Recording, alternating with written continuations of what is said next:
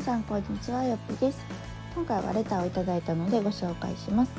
よっぴさんこの度は2人目妊娠おめでとうございます。夏の暑い大変な時期に臨月ということですごく大変だと思いますがあと少しのマタニティライフ楽しんでください。先日の放送で里帰りしないとおっしゃっていましたが何か理由はあるのでしょうか？個人的にはそこにびっくりしました。よかったら教えてください。とのことです。ありがとうございます。そうなんですよ。私里帰りしなくて。というか1人目の時もしてないんですよね。なのでなんか私の中ではそんなにこうびっくりなことではないですけれども、まあ、一般的には里帰りする方、まあ、多いですよね。なので、えっと、私がしない理由としては、えっと、まあ大前提としてそう実家が近いんですよね。なのであの1人目の時はと、母に来てもらう形をとってましたので、えっと、産後私は自宅家に戻ってきてでもねあの産後1ヶ月間はあの動かない方がいいということなので、えっと、毎日ご飯を作りに来てもらってました。で、えっとまあ、そもそもそうですよね里帰りをしない理由としては1人目の時と今回でまたちょっと理由が違ってて1人目の時はまああの私がね単純に夫と離れたくなかったんですよね。なんか1ヶ月間も夫と離れたことなんてないしなんか家近いから別に帰る必要なくないっていう のが一番の大きな理由でしたね。あとはうーんあそう私の実家が全員みんな仕事をしてたから赤ちゃんがね夜中泣いたりとかしたらなんか逆に迷惑かなと思ったりもしましたね。うん、みんなは朝起きてね仕事行かないといけないし、まあ、うち帰ってきて夫ももちろんそうなんだけれども、まあ、夫はしゃあないじゃないですか自分の子供やから。だけど、まあ、実家の場合私のね父とかもそうだし、まあ、妹とかも一緒に住んでるのでなんかそういう環境もあってなんかみんな巻き込んじゃうかなとか思ったのもそうだったかな。うん、のでそうそう。一番は、まあ、あんまりそこまで私は里帰りに必要性を感じてなかったかもしれません。母が来てくれるっていうのがあの大きかったので毎日ご飯作りに来てくれて買い物も行ってくれてだったらなんか全然できるかなっていうのが一番大きかったですね。うん、ので、まあ、心配なのはそこぐらいでした。でまあ1ヶ月ほんと毎日来てくれてご飯も作ってくれてってしたのにすごく助かったんですよ。なので今回も里帰りは一応しないっていうところではあるんですけど今回は、えっと、夫が育休を取るんですね。なので母には来てもらわないんですよ来てもらわないというかあの会いたい時はもちろん来てもらうんですけど別にその買い物行ったりとかご飯作ったりっていうのは今回はしてもらわなくてそれは全部夫にやってもらう予定です。とあとやっぱ上の子がいるので保育園もね毎日行ってるから送り迎えもあるしなんか一通りのその家事だったり、えっと、保育園の送迎とかっていうのは夫が育休を取って全てやるので、うん、別に里帰りする必要がないかなっていうところです。とあとでも今回に関してすごく大きな理由があって前回その里帰りはしてないんですけれども夫は育休取らなかったんですよね。なので、えっと、夫は毎日仕事に行ってましただから日中は私と赤ちゃんが基本的に自宅にいて、まあ、母がご飯を作りに来てくれるっていうようなあの生活スタイルだったんですけどなんかそれもねまあ良かったんは良かったんですけどやっぱりその前回を経験して思うのはうんやっぱりね男性というかパパも私は新生児期っていうのを毎日見た方がいいと思ったんですよね。であのいけるんですよ。なんとかなるその生活サイクルは回るけれどもなんかそうじゃなくってパパになるためには私は1ヶ月ぐらいその新生児期を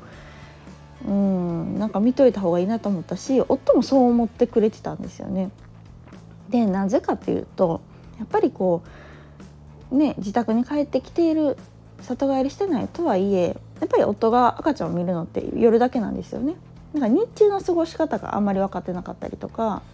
あとその1ヶ月間ですごくね差が空いちゃるんですよねあの私と夫の子育てスキルに。であのただでさえ入院中の1週間ぐらいだけでも差が空いてるしもっと遡るとやっぱりこう妊娠期を経て女性っていうのはまあ10ヶ月間お腹でね赤ちゃんを育ててるわけでうん夫も言ってたんですけど1人目の時ってやっぱりなかなかね実感が湧かないって言ってたんですよね。なんか女性はやっぱり自分の中から生まれてきてるとかなんか10ヶ月間の妊娠期間を経てるっていうのもあってなんか私の場合はねすごいこうブワーって母性本能が湧いたというか何て言うんだろうもう自分の子供感がすごかったんですけどなんかねそうそう夫はすごくもちろんそのあるんですよ。でもなんかやっぱりどこかでまだこううんうん 赤ちゃんが退院してきた時もなんか「いらっしゃい」みたいな感じでなんかもう「俺の子供みたいっていうよりもなんかこう本当にこう「いらっしゃいませ」っていう感じで 寝てる姿を眺めてたりとかなんか不思議な感覚なんですってなんかこれはもしかしたら男性独特かもしれないんですけどなんか「ああこの子が俺の子か」「てんてんてん」みたいななんかそんな感情らしくってやっぱりこううんなかなかこう女性みたいにねすぐにこううん父母になるっていう感じではなかったのかもしれないです。なのでそうそうその子育てスキルがねやっぱり開けば開くほど結構ね喧嘩になりがちだったんですよ。っていうのもやっぱり私はどんどんねスキルアップしていくわけですよね。でもそれももちろんその大変というか経験を経てですよ24時間のね赤ちゃんを見守っての経験を経てスキルアップしていくわけだけれどもやっぱりこうパパはね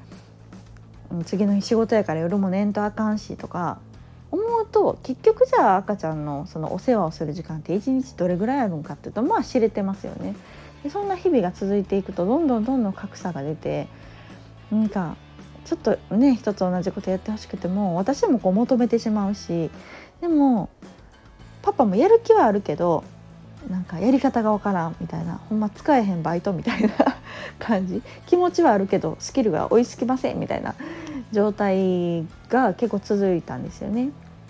でなんかそんな時の私そうそう子育て番組見ててもうそれはなんかもうちょっとママはすごいイラッとするけれどもママ側にもちょっとこ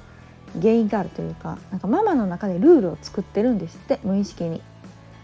確かにみたいなこの肌着はここに直すとかおむつはこうやって捨てるとかなんかそういういろんな細かいのがやっぱりそのパパという名の新米バイト君は分かってないからなんかママはそこを求めちゃうしパパはやりたくてもうまくできひんしみたいなんでだんだんこうイラッとが積み重なっていくっていう話を聞いてああなるほどなと私は思ったんですよね。なのでなんかその今回はね、まあ、2人目やから夫もその前回ほど使えなくはないと思うんですよね。絶対育児スキルっていうのは身についてると思うから土台はあるんだけれどもなんかその夫もやっぱりこうね産後の、まあ、私の体も心配だしやっぱり自分も見たいっていうふうに言ってくれたんですよね。その新生時期というか、うん、赤ちゃんがどういうふうに過ごしていくかもそうだし、まあ、私と交代箱でうん、私が例えば日中見てるんだったら夜は俺が見るよとか結局仕事に行ってたら夜ねパパ寝てほしいってなるじゃないですかこっちも。ねなんか夜泣きでずっとこう起きてもらうのも申し訳ないしとかっていう考えちゃったんですよね私は1人目の時に。なので結局その夜も私が見るし昼も私が見るしみたいな感じやったからこうメンタル的にもしんどかったんやろうなと思うので結局子育てっで何が大変って私はもう寝不足一択やと思ってるんですよ。もう親の寝不足それが全ての支障をきたすと思ってるのでもう寝るに集中しようと思ってます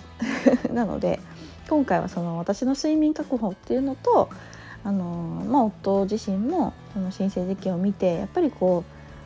う、うん、早めに育児参加したいっていうのを言ってくれたので、まあ、うちは今回あの育休を取るっていう選択をしたのもあって里帰りを里帰りかをしないっていうところになりました。うん、なのであの初めから里帰りをする気はなかったんですよ。そうそうからうんあんまり参考にならないかもしれないけどでもね身近にその実家が遠かったりとかあとパパがね育休取れなかったりとかするとやっぱり大変だとは思います。うん、あの一人でお母さん一人でその赤ちゃんをね四六時中見るっていうのは本当大変だしさっき言ったようにもう寝不足に絶対なると思うんですよねあの数ヶ月も経つと。なのでその寝不足が何ヶ月も続くっていうのはやっぱり気狂ってくるんですよ。やっぱおかしなってくるのでやっ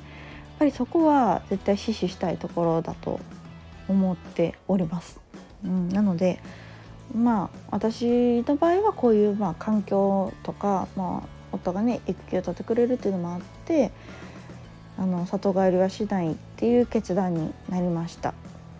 うん、なのでもしねそういう一番は旦那さんが育休を取って